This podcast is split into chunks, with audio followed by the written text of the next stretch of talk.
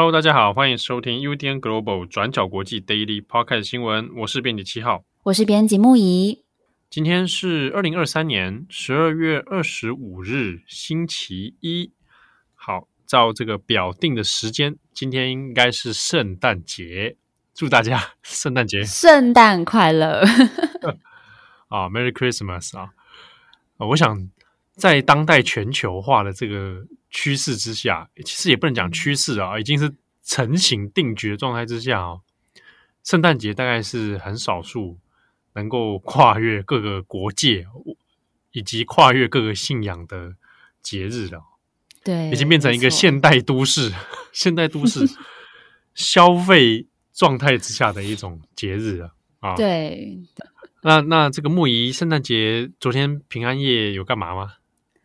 嗯，我要承认，就是因为我们本教会就是有一系列精彩的活动，但天气实在太冷了，所以我就待在家里面看直播。哦，看直播哦，因为木仪是教木仪是教友啦。好，那像因为像七号并不是教友，但是呢，还是会加减来这个过一下圣诞节的气氛，比如家里会有装饰啦。哦，你怎么装饰？哦，就是我自己戴圣诞帽。就这样吗？欸、然后给家里的猫咪也戴圣诞帽啊，可 爱可爱。对啊，买一个圣诞礼物嘛，稍微这个感觉找个理由来买礼物有没有？嗯，互送很好啊，很好啊，有佳节的气氛。对啊，好，那今天二十五号，我们来讲几则国际新闻。第一个，我们还是要会跟圣诞节有关，是乌克兰的圣诞节。我们在去年的时候跟大家聊过，自从乌俄战争爆发之后。乌克兰无论是在国界上面、政治上面，或者是文化上面，都有想要跟俄罗斯做切割，慢慢的脱离俄罗斯的这种文化，有点像是脱俄入欧的这种感觉。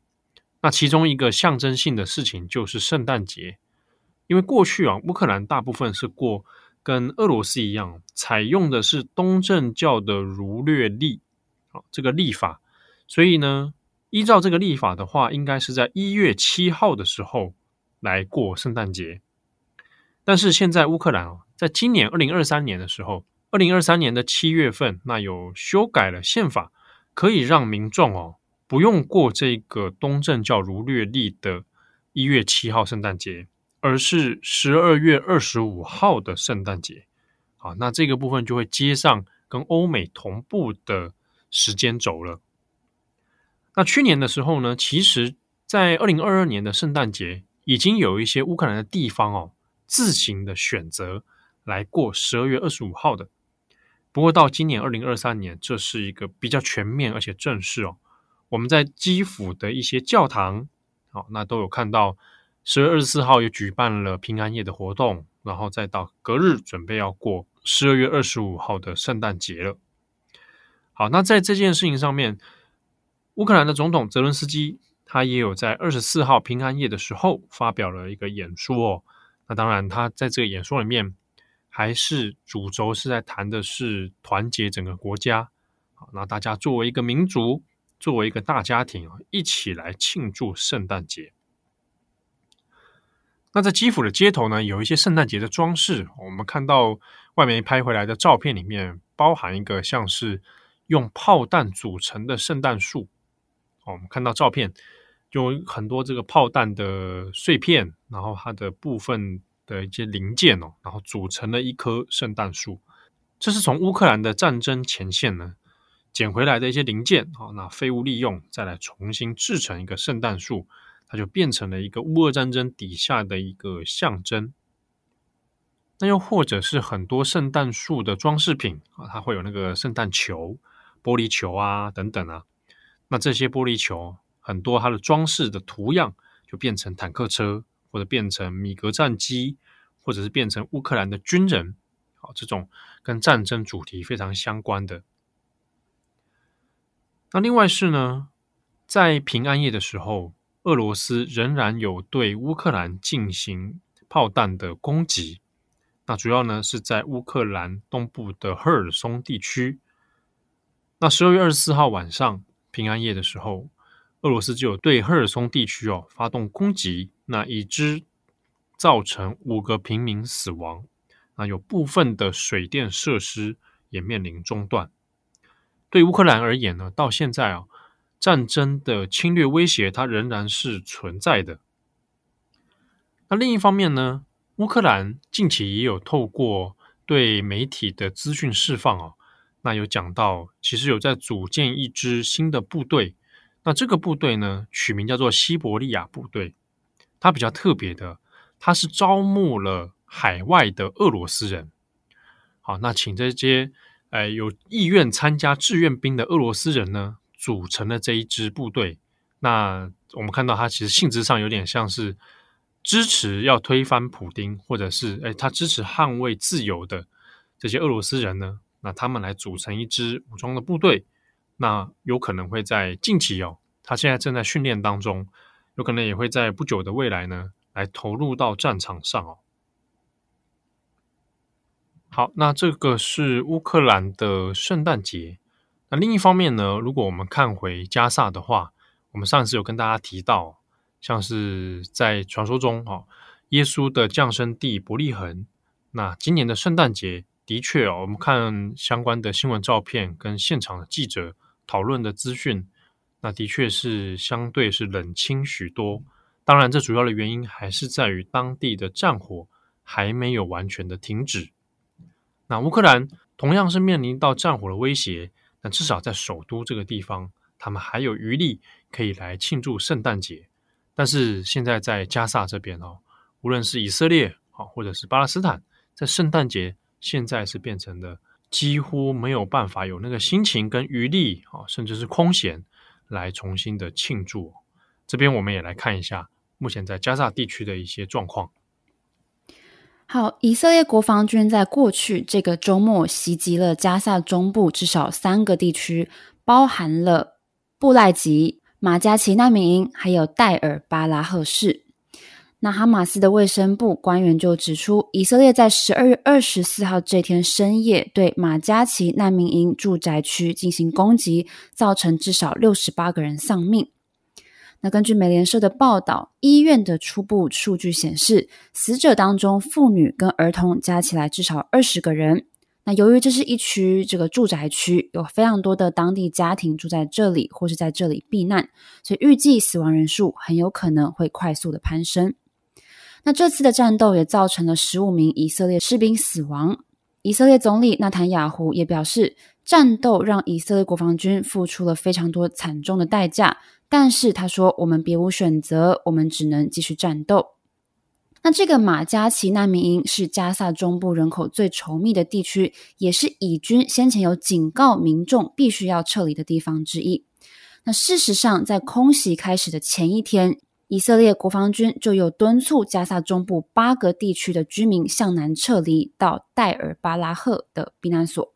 不过，联合国有说，这边的避难所已经收容了数十万流离失所的人，所以根本已经挤不了任何人进来了。再加上居民有表示，以色列国防军敦促大家离开，不过提供的地图并不明确。地图当中有建议大家撤离的几个目的地。不过，在声明当中并没有特别提到这几个目的地，所以两者的资讯是不对称的。那另外，加萨各地的通讯一直不断的中断，时有时无，导致非常多居民没有办法协调撤离，或是跟亲朋好友们来询问，所以更加剧了撤离当中的混乱。那联合国驻加萨的官员又表示，以色列国防军随机的命令人们撤离，不过指令不明，还有可能把居民撤离到空袭正在发生的地方，说他们根本是把居民当成棋盘上的棋子一样随意移动。那在救援方面，这次受到袭击的地点距离最近的一间医院叫做阿克萨医院，不过随着以色列连续第三个月的轰炸。整个加萨的医疗设施大半都停止运作，或是难以运作。那其中也包含了阿克萨医院。根据世界卫生组织，原本在加萨走廊大大小小的医院加起来总共有三十六间，不过目前只剩下九间，还有部分运作的能力。包括那些受到国际人道法保护的医院，也都成为了以色列军方攻击的目标。那在这九间医院全部都位在南部，现在加萨的情况还是相当惨重，大量的难民也向南集中。那这九间医院先前早就已经人满为患了，现在的状况只能说是雪上加霜。比如说床位的部分，现在加萨唯一可以运作的这九间医院当中，床位只剩冲突之前有的百分之三十八，那医疗人员也只剩不到三分之一。那其中我们也有关注到孕妇的处境。根据半岛电视台在十二月二十四号的报道，加萨现在有大约五万名的孕妇，平均每一天就有超过一百八十名孕妇生产。那原本加萨是有二十二个卫生或是医疗中心，有为产后以及高危险族群的这个孕妇提供护理服务。那在医疗体系受到重大冲击的状态之下，现在只剩七个医疗中心能够为孕妇服务，再加上人员缺乏、燃料、药品都缺乏，所以让这些孕妇现在都相当焦虑，担心他们没有办法平安的生下孩子。不过，不管这些妇人在哪里，他们都可能在不安全的环境当中分娩，会面临感染、出血跟生殖系统受损的风险。那就婴儿方面呢，恶劣的环境再加上缺乏产后护理，可能会造成婴儿脑部损伤，或是甚至是死亡的风险。那这些孕妇或是老人、慢性病患者，他们面临到一个问题，就是如果国际人权监察人员他们想要更进一步了解他们的状况，其实是非常困难的，因为以色列现在拒绝让这些人员入境。那世界卫生组织秘书长谭德赛在社群平台 X 上面也发文表示，尽管现在伤患不断的涌入，尽管加萨持续面对危机，不过仅存的这些医生、护理人员、助产士，还有救护车的驾驶员等等，他们仍然不断的在努力拯救生命。那我们这边引用一个专门在为全球粮食危机判定、制定标准的粮食安全阶段综合分类，简称 IPC。他们在上个礼拜四出了一份报告。这个 IPC 他们警告加沙的战士，就当地粮食不安全的程度已经到达了灾难性的指标。那 IPC 还警告说，现在加萨中部还有戴尔巴拉赫等等这些地区特别容易受到攻击，因为他们夹在加萨北部跟南部的交界之处，很大一部分的人口比南部的居民跟避难者更没有办法获得人道主义的援助。好，那我们讲到人道主义呢，我们同时也要来看联合国安理会。联合国安理会在十月二十二号通过一个决议，要求大量提供加萨人道援助。不过，这个决议当中并没有要求要停火，因为这次有特别撇开有关停火相关的内容，为的就是避免美国在这场投票当中投下否决票，就这样子才能够通过。那最后决议的内容只有针对人道救援进行表决，而且使用的词语是相对中性的词语。是呼吁要创造可持续停止敌对行动的条件，而且敦促要扩大而且安全的对加萨提供人道援助。那大家知道，安理会有十五个成员国，这次是有十三个国家投下支持。那美国跟俄罗斯则是投下弃权。美国弃权的原因不外乎就是决议当中并没有谴责哈马斯。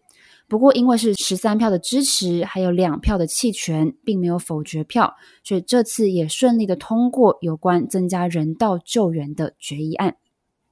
好的，那以上是加萨。好，以上是今天的 Daily Podcast 新闻。节目最后要来这个跟圣诞老人说谢谢。哎，啊。啊，圣诞老人这个没有时差的从，从对不对？从亚洲一路送到欧洲、美洲，哦、对、哦，辛苦了，辛苦了，真的辛苦了哈、哦！尤其是前几年疫情的状态，嗯、他们可能也失业了吧？呃，确实，确实，我记得前几年还有发生圣诞老人的那个人选不足啊，啊，因为在有些北欧地方，他需要圣诞老人出来跑活动嘛。结果，结果面临这个人人力不足的状况。今年应该二零二三年有好一点，嗯，对啊，有可能。当然，这个一下子送货啊，马上就很大量的出现，嗯，应该也是蛮辛苦的。对，那如果你刚好是在听我们节目的小朋友，小朋友，好、嗯啊，你想说，哎，我今年好像怎么没看到圣诞老人啊？圣诞老人太忙了。太忙了，哦，他会趁你不注意的时候出现。又或者他有时候是委托别人啊，哦，会有一些助理方面的。那助理方面对不对？比如说他可能就只好委托你的爸爸妈妈喽。哦，对，爸爸妈妈 他们只是助理而已。对对，有时候他不接受老人的委，圣诞老人的委托，嗯、哦，并不代表你是坏小孩。嗯，对对对。好，那也祝福啊，有收到圣诞礼物的小朋友们，你们平平安安长大，快快乐乐，快快乐乐上学。这个七号哥哥希望你们一生平安。啊、好，那也祝福很多被圣诞老人委托的家这个爸爸妈妈们啊，辛苦了，嗯、辛苦了。祝福你们圣诞快乐。对，OK，好，那祝大家有一个美好的一天。我是编辑七号，我是编辑木仪，我们下次见喽，拜拜，拜拜。